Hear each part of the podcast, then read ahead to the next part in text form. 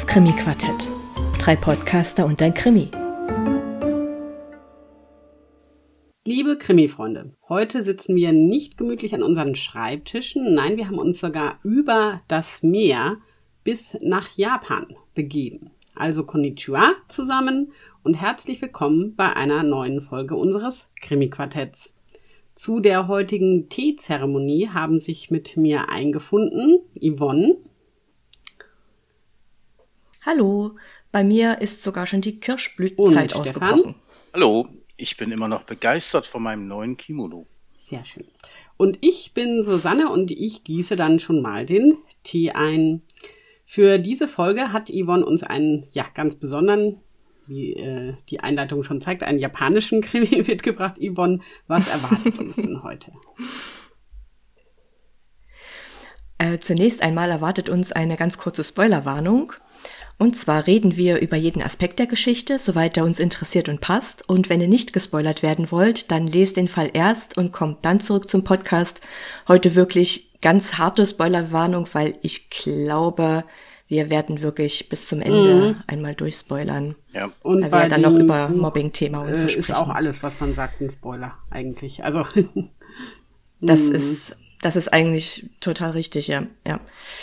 Und zwar geht es heute um böse Absichten von Keigo Higashino, erschienen im Klett-Cotta Verlag im Jahre 2015. Die Originalausgabe ist von 2001 und erschien unter dem Namen Akui.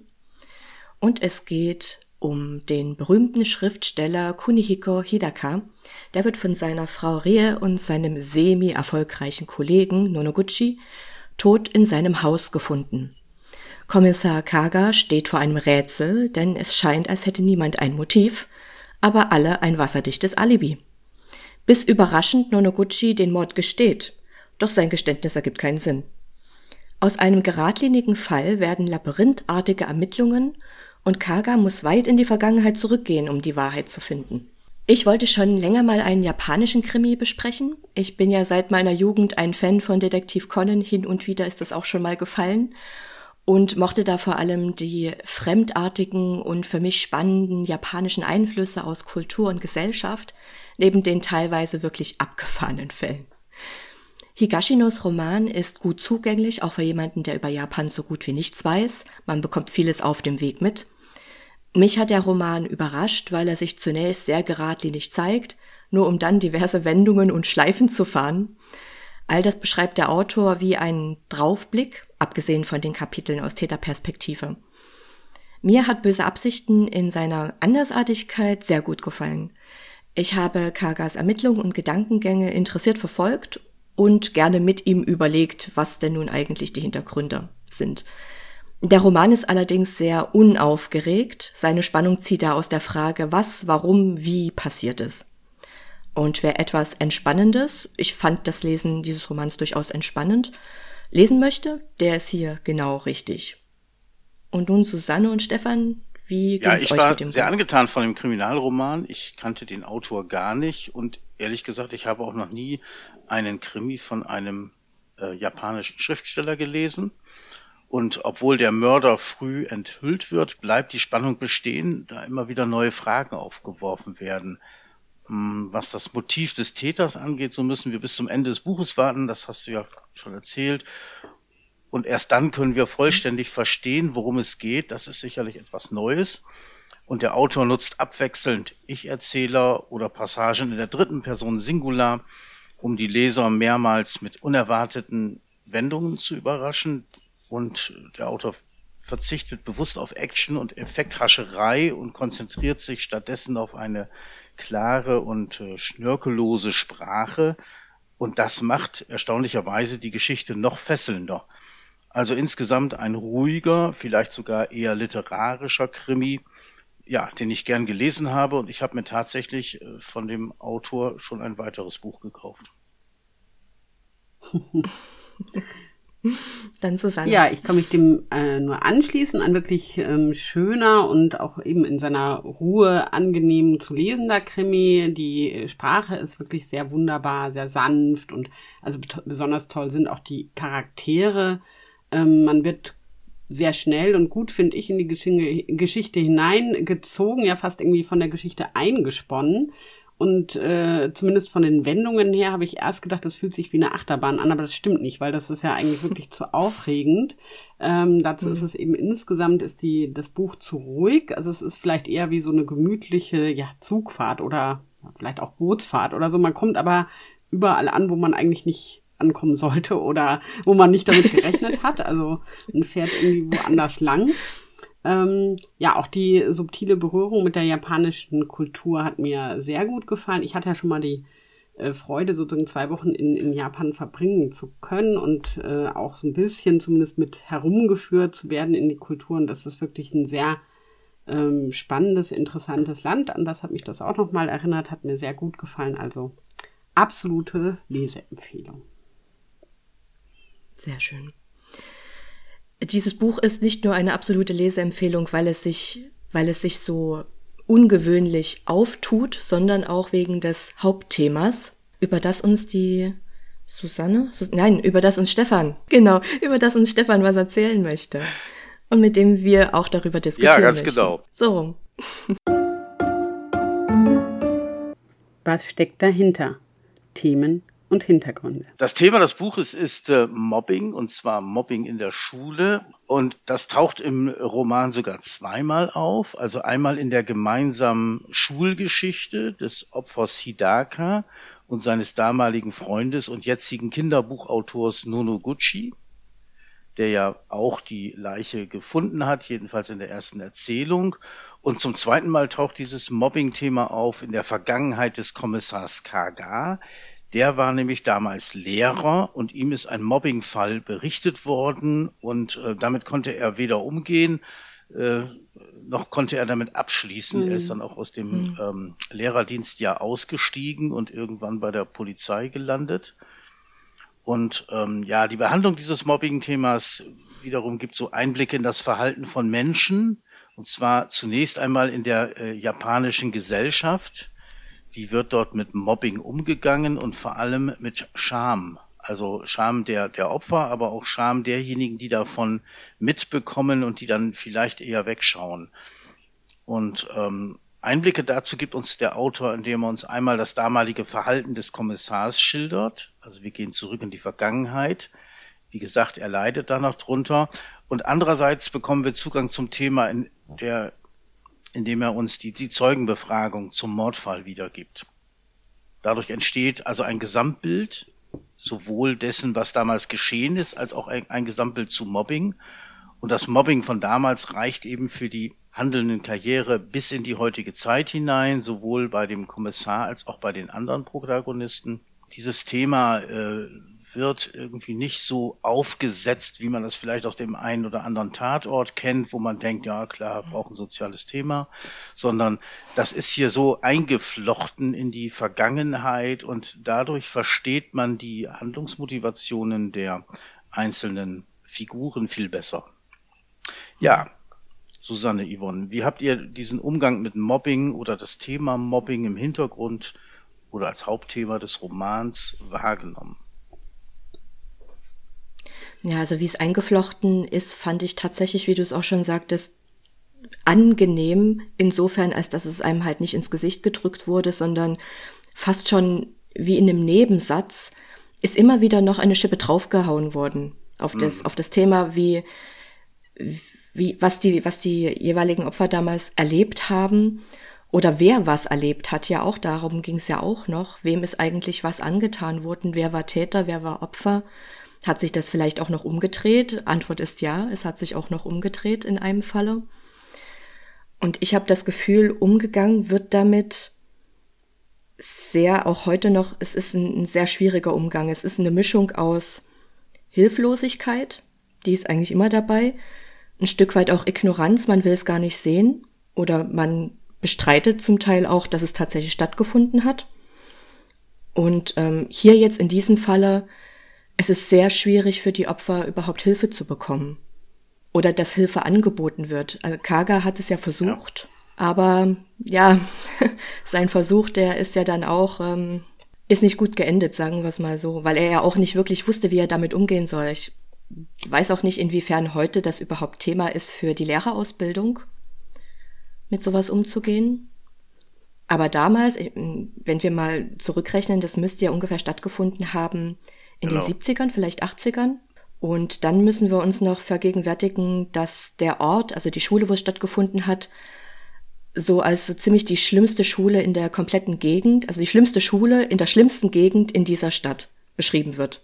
Und dass man da nicht unbedingt mit Hilfe ins, bei so einem Thema rechnen kann, das ist ja dann leider auch schon fast gegeben. Ja, ich habe jetzt auch gerade nochmal geguckt von, also einmal, ne, welches, welcher Jahrgang der, der Autor ist und dann aber auch von wann das Buch. Das Buch ist ja noch, ähm, glaube ich, nicht so alt, ne? Aber der, mhm. also der, auch schon der über 20 Jahre mittlerweile. Über, ah, ja, ja. über 20 ja. Jahre, ja. Mhm. Und äh, er ähm, selber ist ja auch ein Jahrgang, wo man wahrscheinlich denken könnte, ja, erst, dass da gab es noch gar kein Bewusstsein für Mobbing irgendwie, ne? In der äh, in der Schule und ähm, Genau, also da, das ist wahrscheinlich sehr realistisch auch für die Zeit.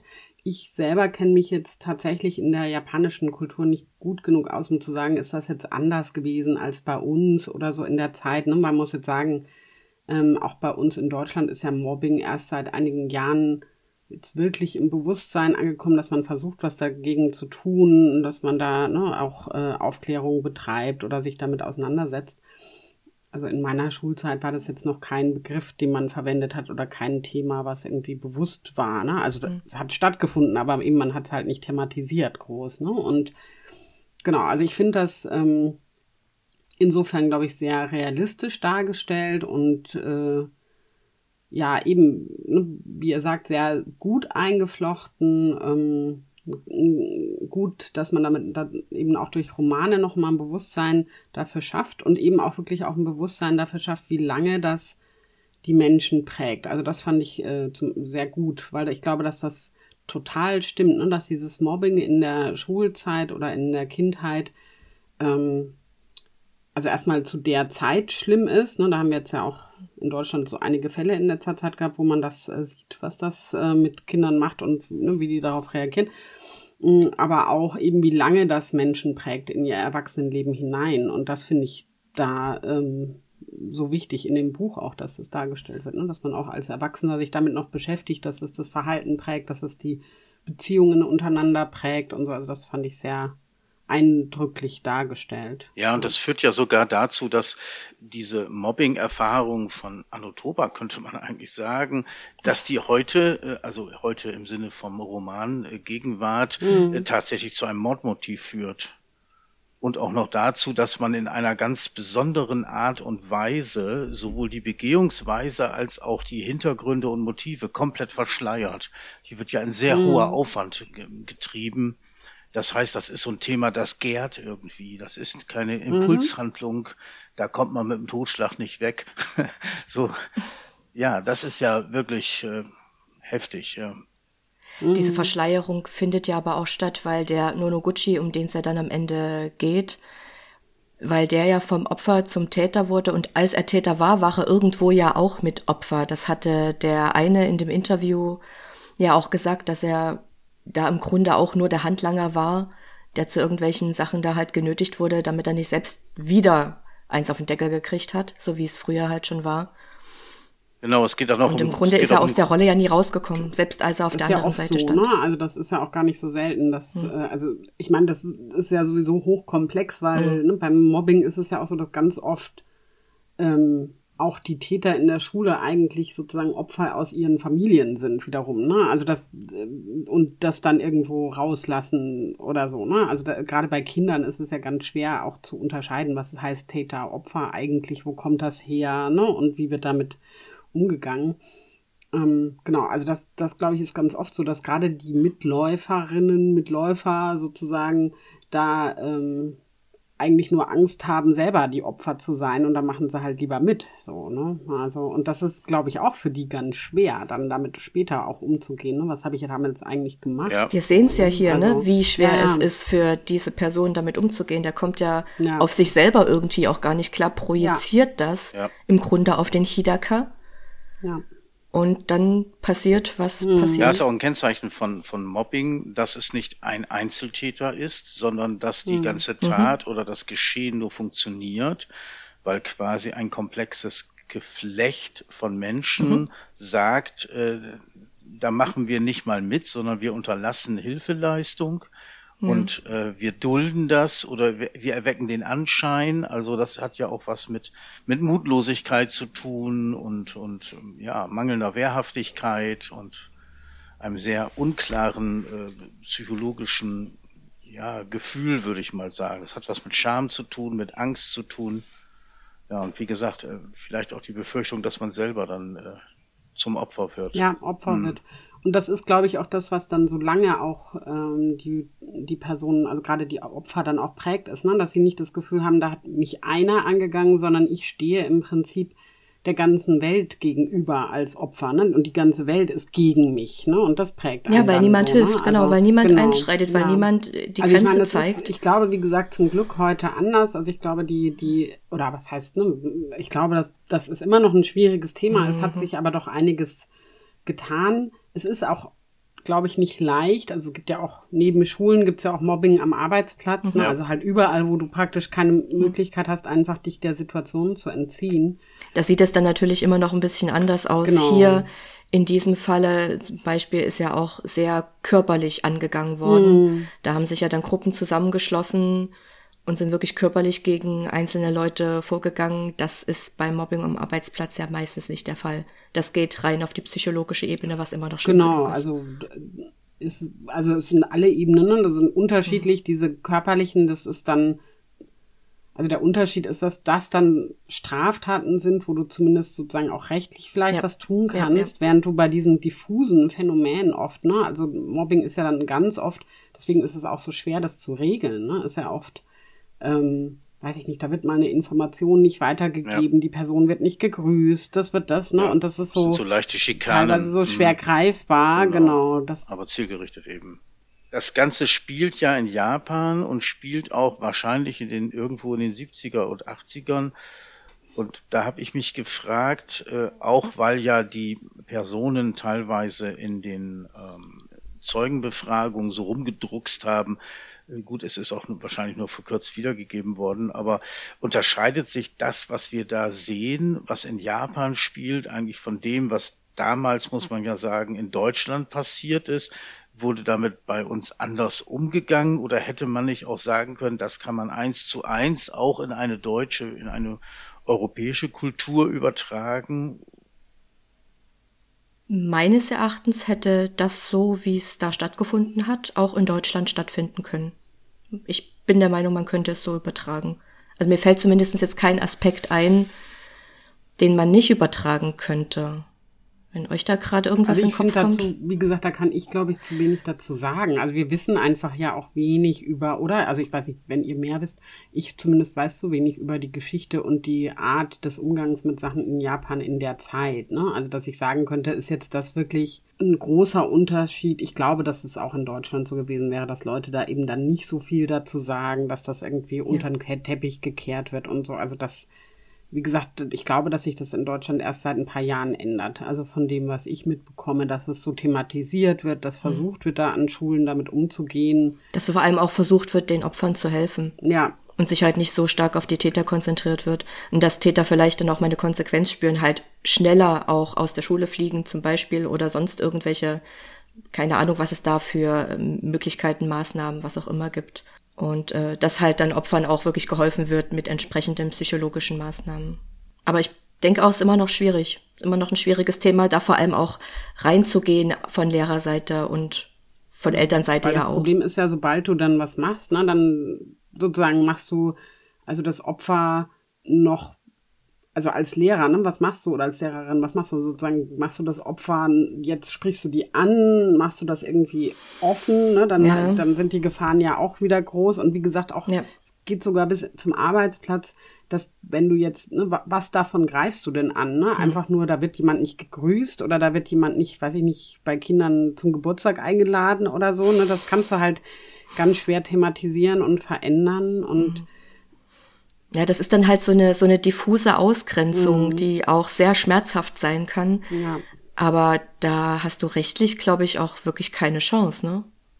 Also auch am Arbeitsplatz, bei der Schule ist es ja das eine Thema, aber auch arbeitsplatzmäßig, da gibt's ja nun diverse Gesetzmäßigkeiten. Also du hast, aber genau, du kannst halt erst was machen, wenn es, also das stimmt auch nicht so ganz, ne? Rechtlich, du kannst, also dann, wenn es halt strafbar ist, natürlich, also sobald es Beleidigung oder eben in, in Körperverletzung oder so geht, dann kannst du Ja, schon ja, was klar. machen.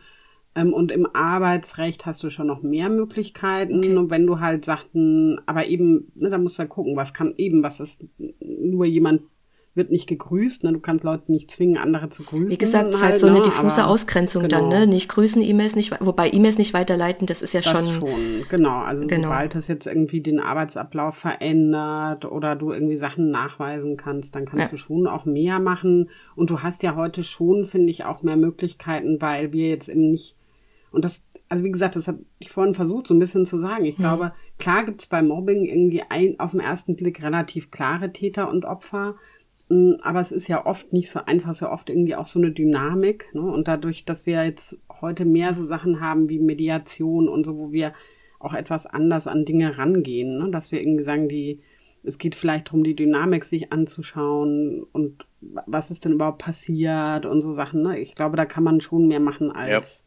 Es ist auch heute, heute mehr im Bewusstsein, dass es gruppendynamische Prozesse gibt. Das hat ja hier auch alles erst in den 70ern angefangen, dass man sich darüber Gedanken gemacht hat. Das heißt, man könnte heute viel mehr so eine Struktur aufzeichnen und mal gucken, wie funktioniert die Kommunikation zwischen Einzelnen. Das war damals nicht möglich. Das war auch damals in diesem Krimi nicht möglich. Und den handelnden Personen würde es jetzt heute auch nicht helfen, wenn man das aufzeichnet. Also es ist ja damals passiert und dann ist dieser Groll, diese Angst oder was auch immer damit zusammenhing mit äh, persönlichen ähm, Geschehnissen dann so gewachsen, dass, ja, und das fand ich das Erstaunliche, hier tatsächlich äh, ein, ein Mordmotiv entstanden ist. Das zeigt, zeigt aber so diese da müssen wir ja aber auch sagen, es ist wirklich ein, es ist ein, ein sehr, eine sehr verkopfte Sache. Das hat ja Kaga so im Grunde auch versucht, dann am Ende noch so aufzuzeichnen, wie das alles miteinander zusammenhängt.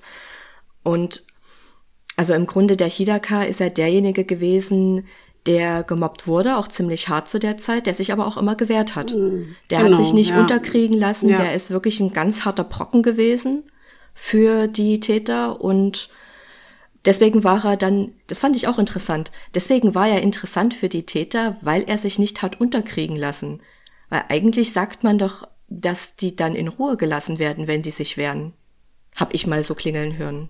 Aber vielleicht ist das auch eine veraltete Idee. Genau. Ne, Also ich glaube, das kann man, da gibt's halt leider auch eben, weil es so diffus ist, Mhm. keine ganz klaren äh, ähm, Einteilungen. Es ist schon in der Tendenz so, ähm, dass eigentlich das dann für, für sich einstehen und auch was zu tun dann schon helfen kann. Mhm. Aber kommt auch noch drauf an, ne, was, ob das Gegenüber das dann eher als noch Herausforderung sieht, so ungefähr, oder ne, so, also sich das auch nicht bieten lassen. Ja, das hat Da kommt natürlich, vielleicht auch drauf an, wie der Täter selber drauf ist, äh, weil Genau. die ja auch gesagt hatten, der Fujio, der kommt ja jetzt wahrscheinlich nicht aus den prekärsten, wahrscheinlich auch nicht aus den allerbesten, aber auch nicht aus den allerprekärsten Verhältnissen. Also er hat ja immerhin in dieser Gegend gewohnt, von daher ist da wahrscheinlich im äh, Elternhaus auch nicht so wahnsinnig viel Geld gewesen und so weiter und so fort. Ähm, aber aus den allerprekärsten Verhältnissen kommt er wahrscheinlich nicht, würde ich jetzt so in, den- in den Raum stellen, weil auf den Täter ja nicht sonderlich tief eingegangen wurde. Worauf aber eingegangen wurde, ist, dass er, dass er das auch sehr aus, aus Freude, aus Spaß an der Freude gemacht hat, die anderen zu quälen. Was ja jetzt ja auch nicht das ständige Motiv ist für Mobbing. Genau, also Spaß das war der Freude. wahrscheinlich, genau, also deswegen war das wahrscheinlich so von der Grunddynamik auch nicht immer in allem ganz typisch, ne? Ja, so, ja, weil, ja.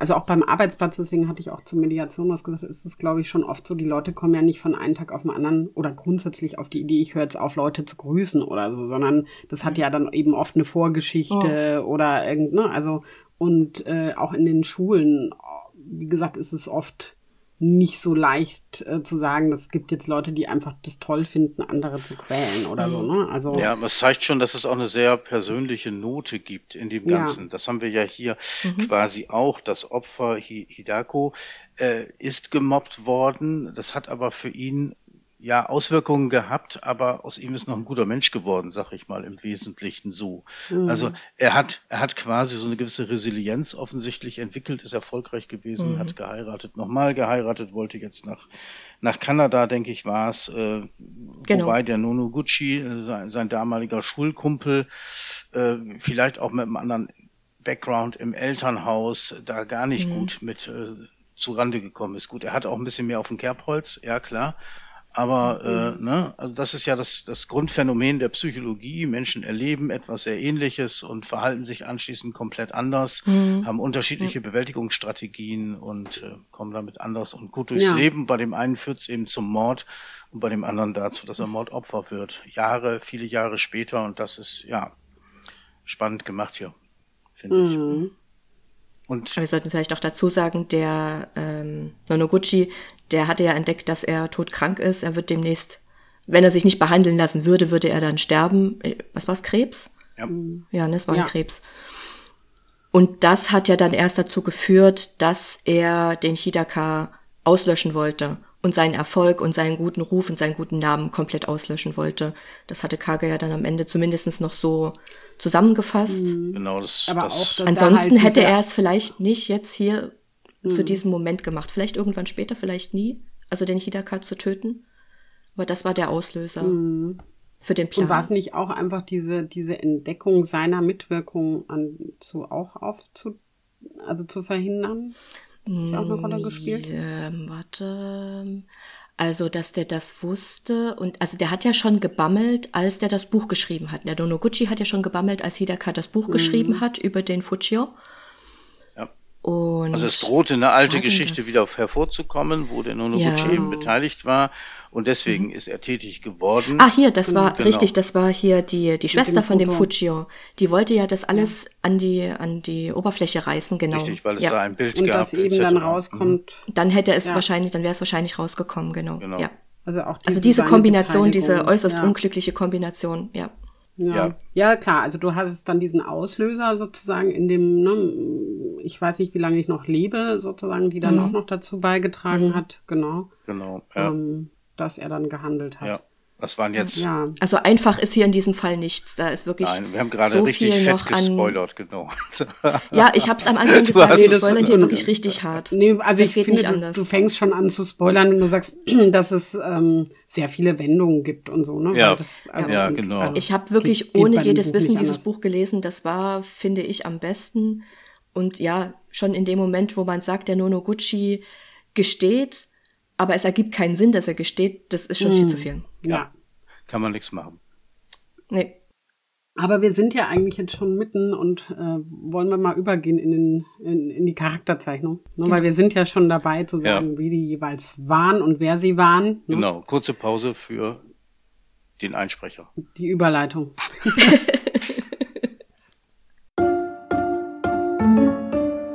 und nun schauen wir hinter die Zeilen. Also, wir wollen äh, uns heute eben wieder ein bisschen mit einmal der Perspektive des Storytelling auseinandersetzen und aber jetzt eben so ein bisschen darauf gucken, dass auch Leserinnen sozusagen die Idee haben, warum machen denn die Schreibenden was in einer bestimmten Art und Weise und heute uns eben mit nochmal der Charakterzeichnung auseinanderzusetzen. Wie zeichnet man gute Charaktere? ähm, dass sie auch äh, den, wenn man liest, einen, einen mitreißen und ähm, genau, da gibt es verschiedene Ansatzpunkte. Ich habe, äh, wie wir es jetzt häufiger machen, auch ein bisschen Chat, äh, unseren Chat-GPT, der ja fast schon sowas wie unser Mitpodcaster geworden ist. Er ist Rechercheur, äh, wenn überhaupt. Kein Mitpodcaster, ja. nur Rechercheur. Ich habe damit nichts zu tun. Ja, Rechercheur.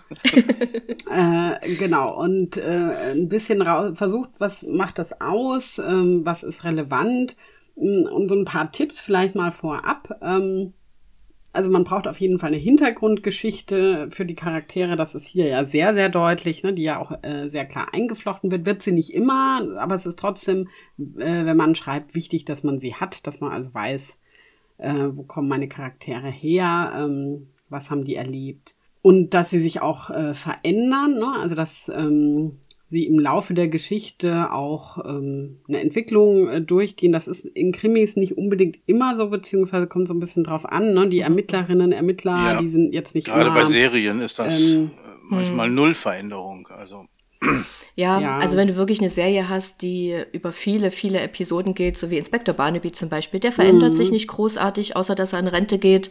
Aber das ist ja, ja, dann auch das Gemütliche und das Angenehme, was man in der Serie da ist die Hier aber nicht. Unveränderbarkeit genau. gerade das, was viele Leute so reizt. Was, mhm ja, dass man jemanden besucht, den man, ne, mit dem man schon fast so. Ja, so der alte Bekannte, genau. der jetzt wieder einen Film löst. Genau, genau, genau. Treffen wir uns zum Kaffee beziehungsweise zum neuesten genau. Mord. Genau. Mhm. Aber grundsätzlich ist das äh, eben, in, vielleicht wie gesagt, in Krimis nicht ganz so wie in anderen Romanen, anderen Büchern, aber so eine gewisse Veränderung, sagt man immer, soll der Charakter ähm, durchlaufen. Dann sollten natürlich auch Charaktere nicht zu klischeehaft sein. Das ist auch ein bisschen langweilig, ne? wenn sie zu berechenbar sind, zu klischeehaft. Kommt auch immer ein bisschen drauf an, aber ne, so ähm, das Interessante ist das, was das Klischee aufbricht. Und mhm. ähm, können wir uns ja gleich noch drüber unterhalten, wie das mhm. hier ist. Ähm, die Charaktere sollen, das hat auch was mit diesem nicht zu klischeehaft sein, ne? sollen auch Fehler haben, mit denen man sich auch identifizieren kann und untereinander auch interessante und komplexe Beziehungen haben. Also das mal so als Hintergrund und gleich können wir noch drüber sprechen, wie man das dann szenisch zeigt, ohne dass man das zu sehr erzählt, wie ein Charakter ist. Aber erstmal, ne, wie ist es denn hier? Haben wir hier sehr klischeehafte Charaktere oder wie seht ihr das? Ähm, was ist wichtig für den, für den Charakter? Stefan, ich überlasse dir gerne den Start. Ja, danke. Ich überlege. er überlegt noch einen Moment. Ist nicht so, dass wir alles vorbereitet haben. Nein. Also, ähm, die Charaktere werden hier ja äh, nicht von außen geschildert, sondern kommen zum Beispiel bei dem Nonoguchi dadurch äh, zustande, dass er äh, die Sache aus seiner Sicht erzählt. So, und äh, das ist äh, insofern gut gemacht, als äh, ja, er trägt dazu bei, dass man sich über seinen Charakter Gedanken macht, den Hintergrund, wie er wohl aussieht, wie er wohl agiert, wie er denkt und so weiter. Und dann kommt der, der, der Gegenbericht des Kommissars, hätte ich beinahe gesagt, und du denkst, mhm. ja, okay, das stimmt jetzt nicht. Also da haben wir schon eine Wendung mhm. in der hm. Wahrnehmung des Charakters, ähm, ne, wo, wo äh, Veränderungen im Charakter aufgezeigt werden sollen. Also hier äh, finde ich, ähm, ist besonders, dass äh, der Charakter immer nicht klar ist. Mhm. So. Und, mhm. ne, also es ist so sehr unzuverlässig so, was man mhm. da äh, geboten bekommt. Und ähm, das hat man hin und wieder ja auch mal, wo sich ein smarter Typ als Arschloch entpuppt und als, als Täter so ganz, aber dann eskaliert er so ganz zum Schluss und zeigt so seine Fratze. Aber hier äh, haben wir ja so, so einen ständigen Wandel, der so sehr sanft daherkommt und das irritiert. Also wir mhm. haben hier eine permanente ja, Irritation in der Frage, äh, was ist das eigentlich für ein Charakter? Ist das ein fieser Möb mhm. oder was ist so mit dem? Und ja. Eben weil ja. wir ja wahrscheinlich auch einfach gerne in diesen zwei Kategorien denken. Ist das ein guter Mensch oder ist das ein schlechter Mensch? Ohne dabei ständig daran zu denken, ja, es gibt halt auch noch ganz mhm. viel dazwischen und der Nonoguchi ist halt wirklich ein Paradebeispiel für ganz viel dazwischen. Und genau das ja, macht halt die Irritation auch aus, weil wir nie genau wissen, dieser positive Bereich, ist der echt oder hat der uns das vorgegaukelt? Und dieses Negative, hat er das nur gesagt oder ist das wirklich so? Und im Grunde haben wir da so als Einnordungselement haben wir da die Interviews von dem Kaga und auch was der Kaga so alles herausfindet. Ja. Und wir müssen uns mhm. praktisch den ganzen Roman über immer wieder neu einnorden, was den Nonoguchi und die Einschätzung seines Charakters angeht. Mhm. Finde ich super spannend. Genau, also das macht es ja gerade nicht klischeehaft, ne? Mhm. Das ist eben auch so, ähm, wie du sagst, ne? Also dass es nicht eindeutig gut, eindeutig schlecht oder mhm. so oder eindeutig irgendwas ist, sondern im, immer so hin und her wechselt mhm. und ähm, dass wir uns da immer wieder neu äh, hinterfragen müssen. Ne? Und da ist jetzt eben auch spannend ähm, und auch nochmal so ein bisschen abstrakter, aber gerade auch in dem Buch, äh, wie, wie zeigt man denn ob jemand ein guter, schlechter Mensch ist, sozusagen eben jetzt mal davon abhängig, äh, unabhängig, dass es selten den äh, rein guten oder rein schlechten Menschen gibt. Ne? Aber man kann das eben szenisch ähm, versuchen zu zeigen, ähm, und zwar auch an Kleinigkeiten manchmal ja. Ne? Also dass man eben zeigt, wie geht jemand mit einem anderen um, der Hilfe braucht? Oder ähm, ist jemand mutig? Also wie geht er, ne, rettet er jemand, riskiert er sein eigenes Leben in einer Situation? Ähm, genau, ich habe auch nochmal selber so ein bisschen nachgedacht. Es gibt ja ähm, das Buch äh, Save the Cat, Ja. ne, über das Fiel wir auch schon gerade ein, ja. öfter Mhm. gesprochen haben. Äh, Schreibtipps sozusagen, wo man um einen Helden in einem Buch sozusagen sympathisch zu machen, lässt man ihn eine Katze retten. Und äh, hier ist jetzt sozusagen, und darüber sollten wir schon sprechen, weil es so Unbedingt. deutlich im äh, Buch ist. Ne? Hier ist sozusagen eine wichtige szenische ähm, Darstellung äh, für einen Charakter geht es auch um Katzen, aber nicht um deren Rettung, ne, sondern äh, ja, kann mal gerne einer von euch erzählen, was ist Ja, hier das es, Entscheidende? es geht hier um Kill the Cat Kill the Cat. Save Genau. the Cat. Ne? eine Variation. Also, Genau. Mhm. Und äh, es ist ja nicht nur der Nonoguchi, dessen Charakter die ganze Zeit neu eingenordet werden muss, es ist auch der Charakter des Hidaka, Ja. Genau, der ja genauso Ja. eine Wendung erfährt, der am Anfang dargestellt wird als jemand, der eine Katze getötet hat, die ihm auf den Keks ging, weil sie ständig auf sein Gelände Ja. ging. Und Ja, und er er dann Sorge hatte, dass, will, genau, genau. dass Ja. die Katze da Häufchen hinterlässt und er deshalb das Haus nicht zu einem vernünftigen Preis verkaufen kann. Und das, äh, ja. Und dann auch noch recht eiskalt drüber erzählt. Ne? Ja, Also ja, ich habe da, okay, ich hab da genau so eine Bulette Äh, hingelegt mit Gift ja. und ja, da ist die dann halt, naja. Naja, und das hat Und das stimmt so, was da in diesem ganz Artikel sehr steht. das so Bild, ne? also insgesamt von einem Typ, der irgendwie sehr erfolgsgewöhnt Hm. ist, ne? der eben auch sehr ehrgeizig ist und ganz schön, ja, genau. Ne? Hm. Also Ja, und ich habe tatsächlich äh, genau den umgekehrten Aspekt oder die, das umgekehrte Gefühl gehabt wie bei Save the Cat. Bei Save Mhm. the Cat soll ja der Hauptprotagonist eine Katze retten, damit man ihn sympathisch findet. Ne, völlig Genau, uneigennützig, hilft sogar Katzen. Und in diesem Fall äh, hat er, äh, haben, oder wurde dem Hidako untergeschoben, er hätte eine Katze getötet und das hat bei mir sofort dazu geführt, Ja. boah, was für ein fieser, fieser Typ. Das konnte ich gar nicht kontrollieren, dieses Gefühl. und äh, Ja. tatsächlich, das Nee, hat super auch, funktioniert und ich äh, Ja. unterstelle jetzt dem Autor mal, dass er das gewusst hat. Total, weil es kommt ja sozusagen, da kommen wir gleich noch da vielleicht zur Wendung so darüber, aber eben tatsächlich ist, glaube ich, ein sehr gutes Mittel, ne? Charaktere, Charaktere zu zeichnen ist, mh, wie gehen die um, einmal mit Tieren oder auch, ähm, das äh, kenne ich so aus meiner Erziehung, dass man darauf guckt, wie geht jemand mit Menschen um, die ihm nichts nutzen und über die er Macht hat. Ne? Also dass das Ja. irgendwie ein ganz wichtiger äh, Anzeiger dafür ist, wie jemand ist. Also Ja, wenn ähm, jemand nach der- unten tritt, dann ist der tendenziell wahrscheinlich nicht der allernetteste Mensch auf diesem Also wie Planeten. ist die Person Genau. zu Hilfskräften, zu äh, Kellnern in einem Restaurant, Ja. ne? Oder irgendwie, Sehr gut. wie, wie geht man damit um? Sehr gut. Das kann man Und sehr das, gut machen, äh, weil man ja permanent Leuten begegnet. Also auch im Roman. Ja. Ne? So, und dann kann man gucken, gibt den Menschen Macht und ja, Und genau, also auch und da reicht eine kleine Macht, ne? Genau. Sozusagen auch nur ähm, so. Und äh, eben über Tiere hat man halt sehr viel Macht, ne? Weil die sehr in der Tendenz ja schwach sind und und auf uns angewiesen. Und tatsächlich ist auch das, was wo ich inzwischen auch merke, ne? So ähm, äh, gut, wenn man selber ein Tier hat, nochmal anders, ne? Aber auch schon so guckt, wie geht äh, jemand mit meinem Tier um, mit anderen Tieren um. Das ist für mich durchaus ein Gradmesser sozusagen, wie, ne, wie jemand seine Macht über dieses Wesen nutzt oder nicht. man nutzt. kann natürlich Ne? auch Angst Also, vor Tieren haben. Das stimmt. Da würde man ja ist- aber anders reagieren Ja, als stimmt. jemand, der, weiß ich nicht, Tiere nicht leiden kann oder denen was Böses will oder so. Also ich bin auch, ne, wenn ich Angst vor, ich habe ja vor großen Hunden auch immer noch Angst, da bin ich auch nicht nett, ne? Also das ist Geh weg. also klar, wenn man Angst hat, das, äh, Ja. das ist dann auch so ein Urinstinkt. Aber du ne? willst dem Aber- Tier dann trotzdem nichts tun.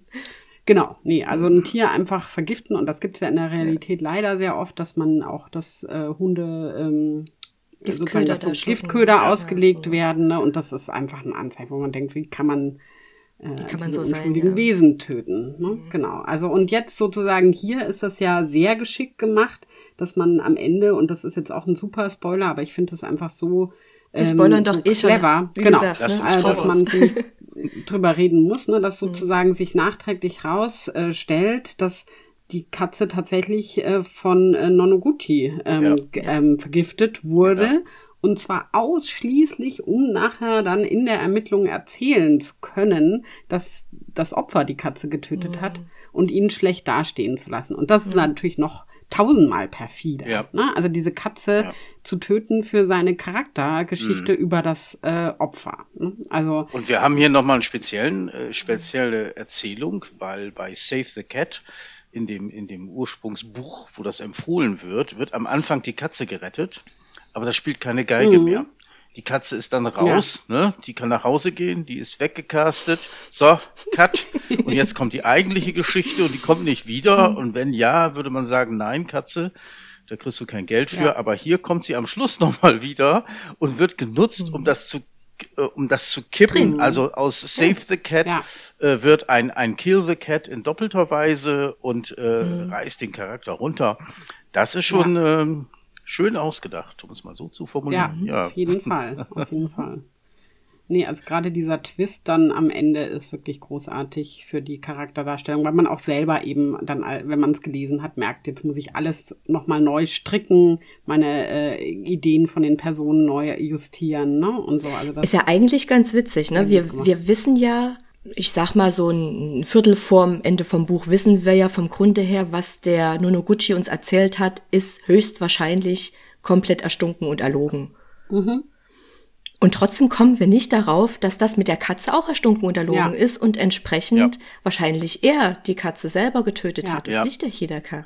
Ja, und vor allem kommt dann, kommt dann zu, dem, zu dem Wissen, dass, dass der irgendwo uns, uns Käse erzählt, kommt dann mhm. am Ende sogar noch eine richtige Empörung dazu. Das mhm. heißt, wir gehen auch emotional äh, dazu über, pfui. Ja, mhm. ja, ich war empört definitiv. Na, ja. weil auch das, glaube ich, also ich glaube, dass man da nicht mehr drauf kommt, weil man das so unterbewusst abgespeichert hat. Genau, ja. das ist ja das Schöne an diesen Charakterzeichnungen, ja. dass du, dass du da nicht mehr wirklich dran denkst. Also du denkst ja am Ende nicht mehr an diese Katze, äh, sondern das wird so unterbewusst abgespeichert, als dieser Charakter ist so und so dann ha eben wird die Katze äh, entcastet sozusagen, ja. also wird nicht mehr, ne, hat man nicht mehr auf dem Schirm mhm. und dann kommt die nochmal. Ja. Ne? Und das, glaube ich, ist der das äh, Entscheidende. Man, ich habe an die, ich habe bis dahin die Katze gar nicht mehr äh, im eben im Gedächtnis gehabt. Nee, aber du hattest deine also, negative Assoziation genau, im Gedächtnis genau, zu dem Genau, Wiederkehr. das prägte genau. ja die Charakterbildung, also jedenfalls im Kopf. Und, und nochmal mhm. so, ne, du, Susanne, du hattest gesagt, es gibt Veränderungen im Charakter. Das ist ja auch das, was mhm, man bei ja. der Heldenreise macht, dass der Held sich entwickelt und über sich hinauswächst ja. und so weiter. Und hier haben wir die Veränderung im Charakter dadurch, dass wir über die Person immer mehr erfahren. Und so dreht mhm. sich der, äh, der, der, der Nonoguchi immer mehr ins, ins Schwierige, ins Schlechte, ins mhm. Empörende, während das Opfer Hidako vom, vom Bad Guy. Hidaka. Wie? Hidaka. Hidaka, Mit ja. A hinten dran. So, genau. Wie, wie der sich dann vom Bad Guy zum, ja, zum wirklichen Opfer dann dreht ja. und, äh, wow, das ist schon ja. ganz schön. Also ja. man könnte so zwei Leute nebeneinander und die drehen sich ständig so. Ja. Und stehen dann am Ende auf der jeweils anderen Seite, genau. Genau, wechseln so. nochmal den Platz, mhm. so im Kopf, ne? Mhm. Das ist schon. Ja. ja, und deswegen brauchen die auch keine Action hier, ne? Weil das reicht völlig aus. Nee, genau. überhaupt nicht. Mhm. Ja. Ich meine, bei Save the Cat könnte man das jetzt, das wäre jetzt nicht ganz so elegant, aber man könnte es ja auch so ein bisschen, ne, wenn man sich das jetzt vorstellt, dann wäre es halt so, dass sich im Ende vom Buch rausstellt, der hat äh, die Katze überhaupt nur in Not gebracht, um sie retten zu können, um sich gut darzustellen ja. oder so. So, ne? So irgendwie wäre. Wäre das. auch nicht das also erste Mal, genau. Das wäre auch genau. nicht das Menschen oder ein Tier genau. in Gefahr zu bringen, ja. um es zu retten, ja. Genau, ja. selbstgeschaffene Notlagen, die man dann souverän löscht. Ja. Ja, also äh, ne, so man kann also das sozusagen so wirklich als, als kleiner Tipp, ich mache das jetzt auch mehr und habe auch beim jetzt schon drüber nachdenken, ist, wenn man liest, dass man eben auf diese Szenen nochmal so ganz besonders achtet. Ne? Wie ist denn der Charakter gezeigt? Ich habe jetzt auch bei meinem Schreiben wieder gemerkt, ah ja, da muss ich mehr drauf achten, ja. das noch ein bisschen einbauen, ne? dass ich so kleine ja. Sachen nochmal mache, wie jemand da ist genau. und da ist, um das zu zeigen.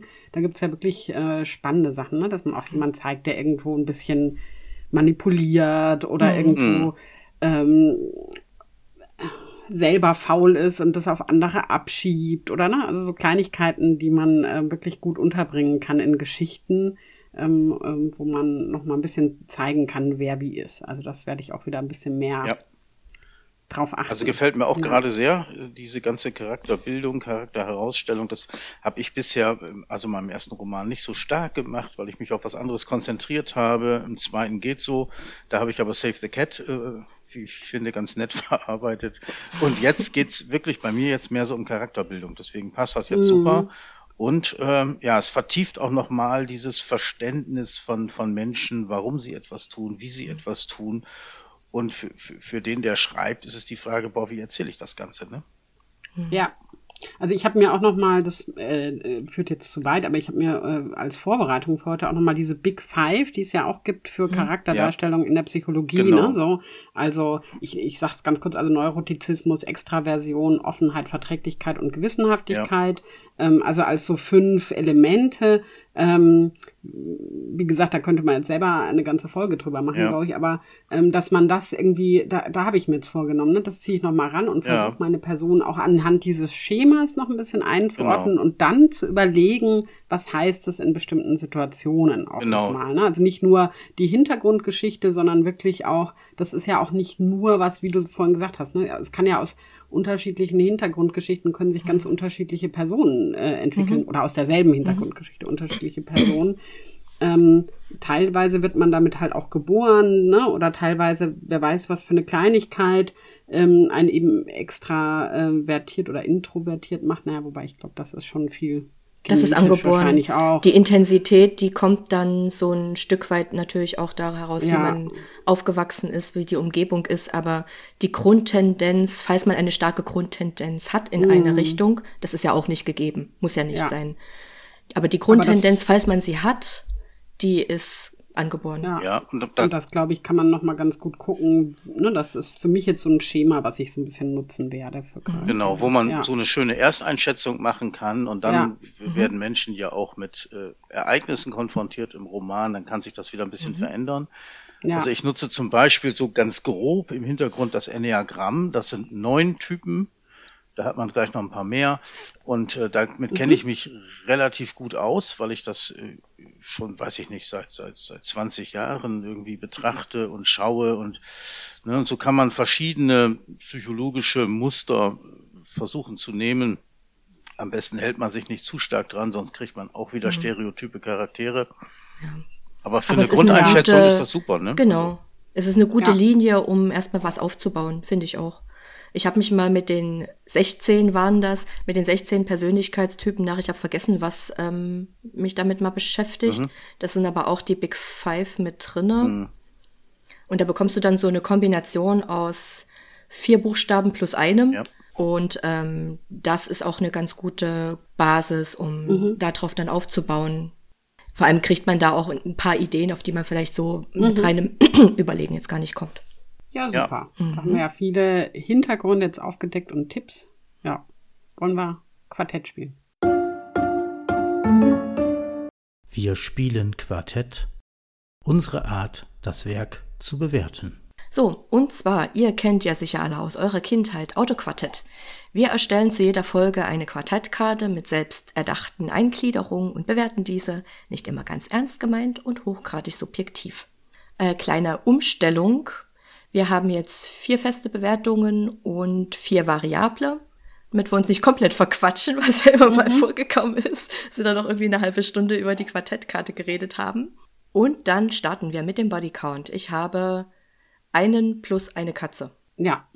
Vom Grunde her. Ja. Mhm. ja. Aber jetzt im Verlaufe des Romans ist eigentlich nur der Hidaka gestorben. Mehr Tote haben wir nicht, ja. Und auch in der Hintergrundgeschichte ja, äh, stirbt keiner. Ja. Jedenfalls nicht gewaltsam. Nee, nee, stimmt, die überleben alle. Jedenfalls der nicht eine, gewaltsam. Der eine, der war schwer verletzt. Ja. Mhm. Der eine war schwer verletzt, aber der hat es auch überlebt. Ist nicht aus, was ist denn nach dem Mobbing von dem Kaga-Fall passiert? der hat überlebt.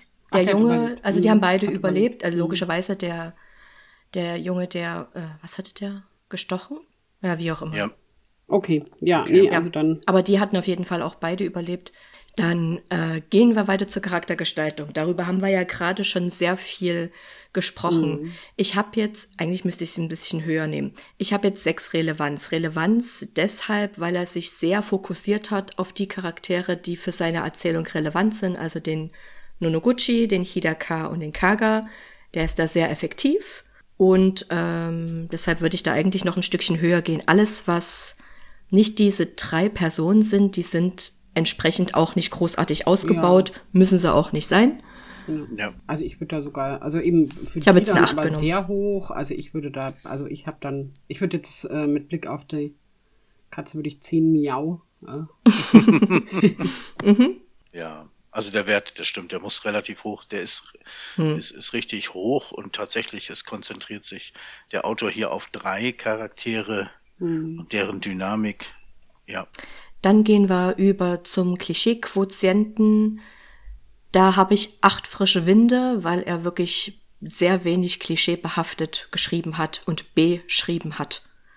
Deswegen eine acht auch hoch, weil nicht Klischee, nicht besonders mhm. klischeebehaftet. Es ist so ein bisschen schwierig, finde ich, weil auch Klischees ja auch sehr stark kulturbezogen sind, ne? Und wir hm. jetzt wahrscheinlich gar nicht so viel über japanische, also ich zumindest. Wir können es äh, nur aus unserer also Perspektive also, beurteilen, ja. Beziehungsweise unsere japanischen Klischees noch, die sind dann noch flacher als die Klischees, die man in der eigenen ja. Kultur hat, glaube ich, und noch auch, unzutreffender. Ja. ja. Deswegen kann man das gar nicht so richtig einschätzen da, ne? Also mhm. ich würde auch sagen, es sind nicht viele Klischees, aber eben mit völliger Unkenntnis der, der entsprechenden mhm. Kultur. Ja, es sind vor ja. allem nicht viele Krimi-Klischees drin. Ja. So, und das sorgt dafür, ja. dass der Klischee-Quotient hier eher niedrig ist oder hoch, je nachdem, wie man dann die Einheit wählt, ja. Mhm. mhm. Genau. Ja. Ja. Beim Ratefuchs habe ich sechs Faultiere, nicht weil man besonders faul sein muss, um hier mitzuraten, sondern weil ich ein Faultier sehr gemächlich und pragmatisch finde und genauso kann man halt auch mitraten. Ganz in Ruhe und sich ganz, äh, ganz auf das alles konzentrieren, was einem mhm. da erzählt wird, auf die ganzen Fakten, die jeweils immer dazukommen, eben weil das jetzt nicht heute die Polter alles passiert. Ja, Aber wirklich also mitdenken ist halt schwierig, deswegen ist es halt doch nur eine 6 geworden. Genau, wobei ich dann die Clues, also die dann doch vorkommen, mhm. die finde ich dann wieder sehr raffiniert. Also sowas mhm. mag ich ja. Also zum Beispiel, äh, ich habe jetzt äh, ich habe äh, ähm, als Kategorie Hornhäute sozusagen, weil ich das einen ganz tollen Clou fand, wo er ähm, bei dem, also wo der Kaga bei dem Nonoguchi halt äh, eine sehr starke Hornhaut entdeckt hat und ja. daraus schließt, genau. dass er die Sachen jetzt schnell noch mit der Hand alle geschrieben hat, die mh. eigentlich sehr viel älter ja. sein sollten. Ja, und sowas finde ich halt toll, ne? Also diese, ja, das fand ich einen mhm. sehr schönen Mitrate-Clou, den man natürlich nicht erraten kann, aber mhm. wo man im Nachhinein denkt, das Aha. hätte ich erraten können. ja. Ja. Ja, ich fand jedenfalls, also wenn man schon nicht so, so richtig mitraten konnte, so war man doch als, als Leser äh, immer ständig auf der Hut, weil man wusste, mhm. nach den ersten zwei Twists mhm. habe ich gedacht, okay, äh, da kommt jetzt noch angesichts der Seitenzahl, die noch zu bewältigen ist, hier kommt jetzt noch ohne Ende kommt jetzt mhm. hier eine Komplettverwirrung und eine Auflösung. Mhm. Also alles das, was du bisher gelesen hast, ist wahrscheinlich, stimmt nicht. Mhm. So, ne? Und dann ist man, äh, ja. ja da ist man vielleicht der Ratlosfuchs, weil ja, man nicht, ja, so, weil man nicht so genau weiß, hä, was kommt, aber man weiß, was kommt, mhm. es kommt was. Und das hat mich dazu auch äh, animiert, das Buch weiterzulesen. Also ich hätte mhm. sowieso zu Ende gelesen, weil wir es ja hier besprechen. Aber äh, ne, ich habe mir gedacht, hm, das kann es jetzt nicht sein, aber es ist doch alles mhm. so stimmig und, und wieso ja. kommen da jetzt noch 800 Seiten hinterher? Nein, so viel hat sie nicht. Was nicht stimmt, weil das Buch nur, was hat's, 300, 250? 250 Seiten. Ja, hat's. das ist für ein Krimi sogar kurz. Ja, ja, aber es passiert einiges. Aber mir ging es genauso wie dir, Stefan. Ich dachte mir nach den ersten 50 Seiten oder so auch, hm, irgendwie ist das jetzt ganz schön abgeschlossen. Irgendwie habe ich noch 200 hm. Seiten. Nur eine Kurzgeschichte. Was ist denn hier genau. los? ja, ja. Auch weil der, äh, das ist natürlich auch schon, äh, dass du halt zwei, was ja irgendwie auch mal ein Krimi schön ist, wenn du halt zwei clevere Personen da, ne? Also so ein mhm. Kaga auf der einen Seite, der eben sehr viel durchschaut und erkennt und auch teilweise früh durchschaut und so, und Nonoguchi äh, auf der anderen Seite, der eben auch das Ganze sehr clever strickt. Ne? Also diese beiden, ja. die äh, das so ähm, äh, das macht das natürlich auch mhm. irgendwie sehr spannend. Ne? Ja, und zumal ja der Nonoguchi selber Schriftsteller ist. Also der denkt sich ja ständig mhm. auch Geschichten aus, mhm. um andere hinters Licht zu führen und, und ähnliches. Ne? Nur war es jetzt, äh, ja. er ist ja der Kinderbuchautor, war es jetzt keine Kinderbuchgeschichte, die er sich ausgedacht mhm. hat, ja. Mhm. Ja. Dann kommen wir zur Twist-Konzentration und ich glaube, da muss ich eigentlich noch äh, aufs ganz Hohe gehen. Ich habe jetzt neunfach gewendet. Eigentlich können wir auch zehnfach gewendet machen. Mhm. Gewendet sind wir auf jeden Fall und zwar ordentlich. Ja, zehn, zehn ja. schwindelig oder sowas, ja. würde ich jetzt auch sagen. Genau. Höchste Irritationsquote, ja. würde ich sagen. Genau. Und, äh, ja. ja, ja, ja, absolut. Der Teegehalt Ich habe ja gestern noch mal ein bisschen gelesen, aber in dem hinteren Teil ist nicht mehr so viel Tee. Wenn ich mich recht entsinne, war aber vorne, als sich Kaga und Nonoguchi unterhalten haben und auch als äh, Nonoguchi bei Hidaka zu Hause war, da war schon viel Tee. Ja. Ich habe jetzt den Teegehalt von 8 Tein. Eventuell könnte es ein bisschen niedriger sein. Ja. Ja, man müsste wahrscheinlich für Japan irgendwie so Matcha oder so nehmen, genau. Also Matchas, 10, 8, 7 Matchas, genau. Wenn sie Sieben denn das getrunken Matchas. haben, aber natürlich für einen, für einen typischen Ostfriesen-Krimi wäre das jetzt nix. Da wird eine durchgetrunken, glaube ich. Aber ich bin mir auch nicht sicher, ob man auch beim Ostfriesen-Krimis vielleicht so macht wie hier. Am Anfang werden alle Ingredienzien eingeführt und dann ist man in der Szene drin und muss nicht mehr. Also das weiß ich Ja. jetzt gerade mal nicht. Das kann sein, genau, das am Ende. Ende hat man dann anderes zu tun als Tee trinken. Ja. Ja. Da wir ja nun das Thema Mobbing haben, ist natürlich der Schultyrannei-Faktor auch relativ hoch mit acht, äh, ich habe es mal Klotunker genannt, was jetzt, äh, ich glaube, das kommt gar nicht vor, aber egal. ja, Es könnte wahrscheinlich auch noch höher sein. Der Schultyrann, um den es ging, der hatte dann auch noch ein Mädchen vergewaltigt. Von daher, das hat ja dann mit Schultyrannei auch nichts mehr zu tun. Da ist er noch einen Nee, Schritt weiter ist, gegangen. Das ist auf jeden Fall sehr hoch. Ja, Ja, eindeutig. ja. Äh, Mir fällt gerade ein, der Zuverlässig, ah nee, der Zuverlässigkeitsfaktor, der bezieht sich ja auf Nonoguchi. Mindestens sieben Verwirrung, wenn nicht sogar mehr. Ja, Aus dem heraus, was ja, der so erzählt. Genau, wir haben ja einen unzuverlässigen Erzähler, Mhm. ne? was ja irgendwie auch äh, gerne bei Schreibratgebern eher ähm, gesagt wird, man soll es eher lassen, wenn man es nicht sehr gut macht, äh, weil es auch wirklich ähm, kann auch daneben gehen, Ja, ne? wenn ja, der ja. Leser dann irgendwie denkt, oh, jetzt bin ich die ganze Zeit vereimert worden sozusagen, aber ähm, Ja, hat es ja sehr gut geklappt. Wenn ne? es halt Also wirklich so erst am an. Ende aufgeklärt wird, kann ich das gut verstehen. Ich habe Ja. da mal was gelesen, äh, das sage ich jetzt nicht dazu, ich will nicht noch mehr spoilern, dann auch noch Bücher, die wir hier nicht besprechen. Ähm, da habe ich, da war das wirklich praktisch im letzten Kapitel, als Mhm. es aufgelöst wurde. Und da dachte ich mir auch so, du Arsch, Ja. das ist Ja. doch nicht dein Ernst, dass du mir jetzt mit diesem Twist kommst. Ja, Und das ist dann nicht so cool. Haben wir hier aber nicht. Haben wir nicht. Die Nee, haben genau, wir ja über das Buch hinaus gemacht. immer wieder Ja. gesagt ist nicht die Zeitmaschine am Ende oder wacht aus dem Traum aus und alle äh, auf und Mhm. alles war irgendwie gelogen. So, so ein Müll haben wir hier nicht. Und äh, Nee, nee, wir nee, haben natürlich zum Thema Zuverlässigkeit haben wir ja den Nonoguchi, der unzuverlässig ist, aber wir haben den Mhm. Den Kaga, der der sehr ist. zuverlässig ist. Und äh, so haben wir einen, einen permanenten Wechsel und das verschiebt sich Mhm. dann. Am Anfang haben wir dem Nonoguchi Ja. ja noch geglaubt auch weil das so stringent erzählt ist. Wir waren auch sehr dabei, uns ähm, auf den Hidako da noch einzuschießen als Sauhund, der Katzen Hidaka. tötet. Hidaka. Genau. Ich wusste, es ist passiert und es ist passiert.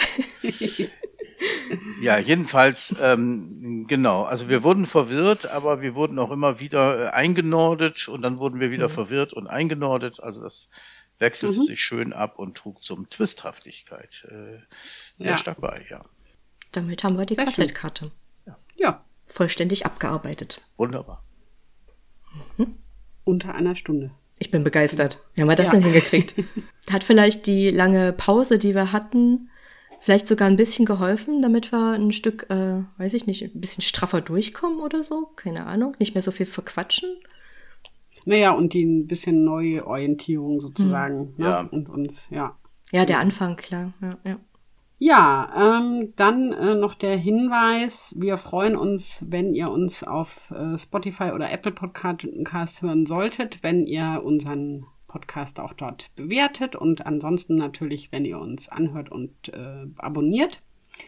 Und ähm, ja, dann bis zum nächsten Mal und egal, was ihr bis dahin vorhabt, lasst euch nicht erwischen und trinkt viel Tee. Genau. Ja, Auch gerne im Kimono. Ja. Im Kino, ja, Genau. im Kimono und mit Kirschblüten. Ja. Genau. Es Genau. gibt sogar Ja, ist ja Kirschblütentee. gerade- Irgend so eine ja Teefirma hat einen Kirschblütentee.